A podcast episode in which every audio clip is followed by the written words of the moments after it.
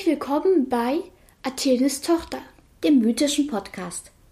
Am Mikrofon Clara und Iris.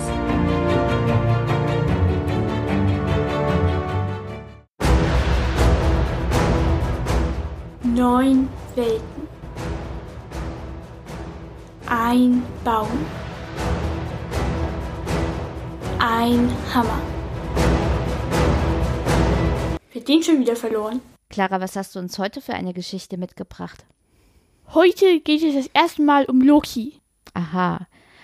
Ich habe ja am Ende der letzten Episode gesagt, die Geschichte mit Frei und Gerd und dem sinkenden Schwert war so ein bisschen verrückt. Vielleicht wird es heute besser. Als ich das Aufnahmegerät ausgeschaltet hatte, hat Clara gesagt, nein, nein. Und daraus schlussfolgere ich, dass die Geschichte mit Loki heute wieder ein bisschen verwirrend ist. Was erwartest du von Loki? Warum wer ist Loki denn? Also, wo soll ich anfangen? Bei seinen Eltern vielleicht. Das sind Riesen. Okay. Und da gibt es zwei Fassungen. Einmal ist er von zu Hause rausgeflogen, weil er zu klein war. Die andere ist, dass er sozusagen sich so gemobbt gefühlt hat, weil er zu klein ist, dass er selber abgehauen ist. Okay. Jedenfalls landet er dann irgendwann in Asgard. Mhm. Äh, spielt die Götter halt Streiche, von wegen Thor ist halt total dumm, dämlich und plump, etc. Aber gibt ihm auch ziemlich gute Ratschläge, weil er halt sozusagen sich mit den Asen gegen die Riesen verprügelt, weil von wegen ich kenne die Familie und die Pläne und so. Das heißt also, Loki ist so eine Art Hofnarr in Asgard. Ja.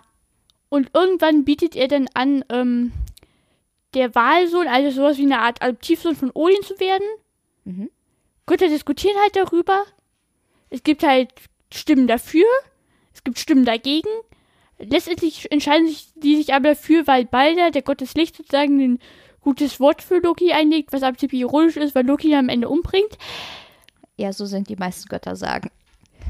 Aber das passiert, sagen wir es so, Balders Tod ist der Anfang vom Ende. Der Anfang von Ragnarök. Genau. Ah, verstehe.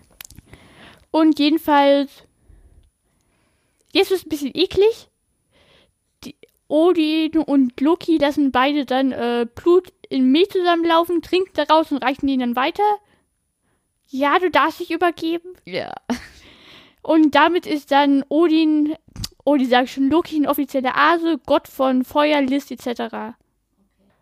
Kurze Zusammenfassung zu seinem Charakter. Fangen wir mit einer Geschichte an. Mhm. Sagen wir es so, wir haben ja schon gehört, Loki ist so jemand, der halt. Ich glaube, er hätte sich gut mit den Chaos-Zwillingen angefreundet. Nämlich? Na, den Weasleys? Ach so, okay. Aber er hat wahrscheinlich nicht so viele zauberhafte Zauberscherze gemacht. Ja, sagen wir es so, Loki war mehr sarkastisch witzig. Okay. Das heißt, außer ihm konnte keiner drüber lachen. Das jetzt nicht, aber also es wäre schon ziemlich bösartig. Okay. Dazu gibt auch noch mal eine andere Geschichte, die darauf hinausläuft, dass ein Riese beleidigt ist, der der Metbrauer ist. Aber dazu kommen wir später. Okay. Jedenfalls hat Loki einmal zu weit getrieben und hat äh, Sif, du weißt auch, wer es war? Nein? Die Frau von Thor mit den goldenen Haaren, Okay. äh, ihr die Haare abgeschnitten. Mhm. Sie konnte wahrscheinlich nicht so richtig drüber lachen. Sie hat das dann bei Thor gepetzt. Okay. Der wollte Loki fast umbringen. Mhm. Loki hat ja zur Schlinge gerettet, indem er gesagt hat, ja, ich lasse die Zwerge, die den als Schutzpatron verehren, ähm, ein Gewebe, ein Haargewebe aus purem Gold schmieden, was sich dann sozusagen automatisch das Kopfhaut anpasst und sozusagen auch wie normales Haar dann weiter wächst. Thor hat sich dann beruhigt lassen und ähm, Loki hat von äh, Zwergen dieses, also von so zwei Zwergenbrüdern dieses Haargewebe anfertigen lassen. Und dann auch noch gleich zwei ähm, andere Geschenke für die Asen. Zum einen ein Speer, der sozusagen alles trifft, was man will und dann durch nichts aufhaltbar ist. Und der heißt äh, Gungnir. Soll ich es buchstabieren? Nee, ich kann es mir vorstellen. Wie? Wie Gurke, nur mit N. Nein. G-U-N-G und dann Nier. Ah, okay.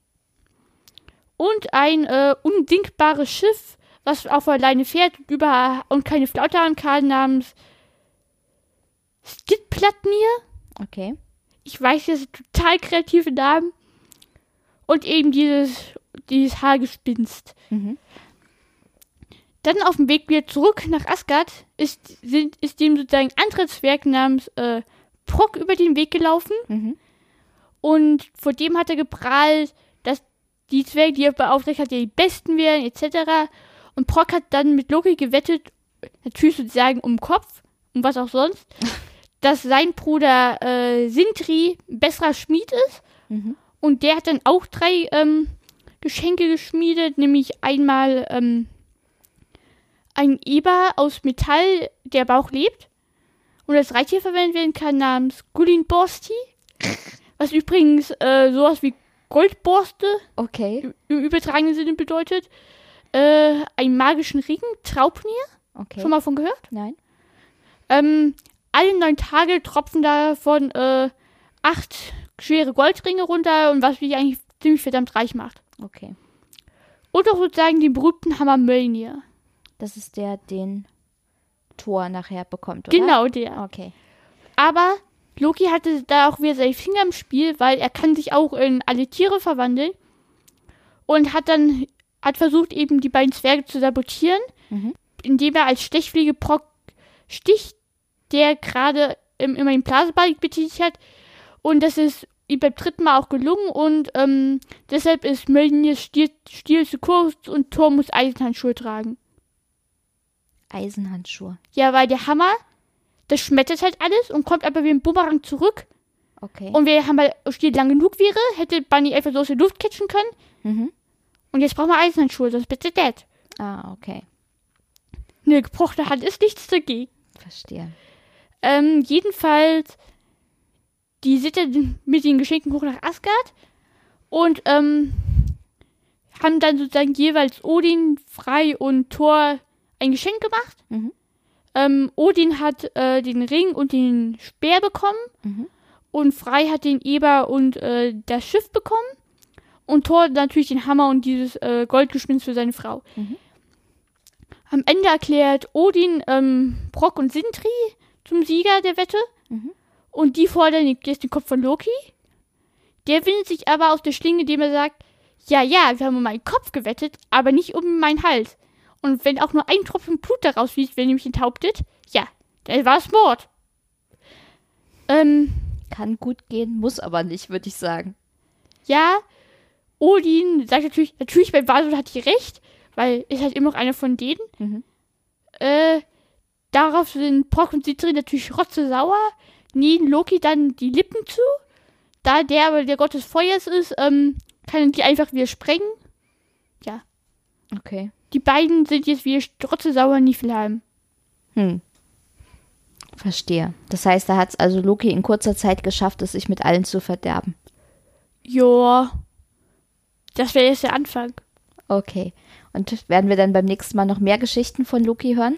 Ach, der kommt immer mal wieder vor. Okay. Ich sag nur Tor als Braut. Ich nehme an, das ist ein Spoiler für die nächste Episode. Kann sein, muss auch nicht. Ich sag nur Bloody Wedding. Okay. Bevor Clara jetzt noch mehr spoilert, machen wir für heute Schluss. Bis zum nächsten Mal. Besoffene Götter. Das war Athenes Tochter. Bis zum nächsten Mal. Und bleibt auf unserer Seite des Stücks.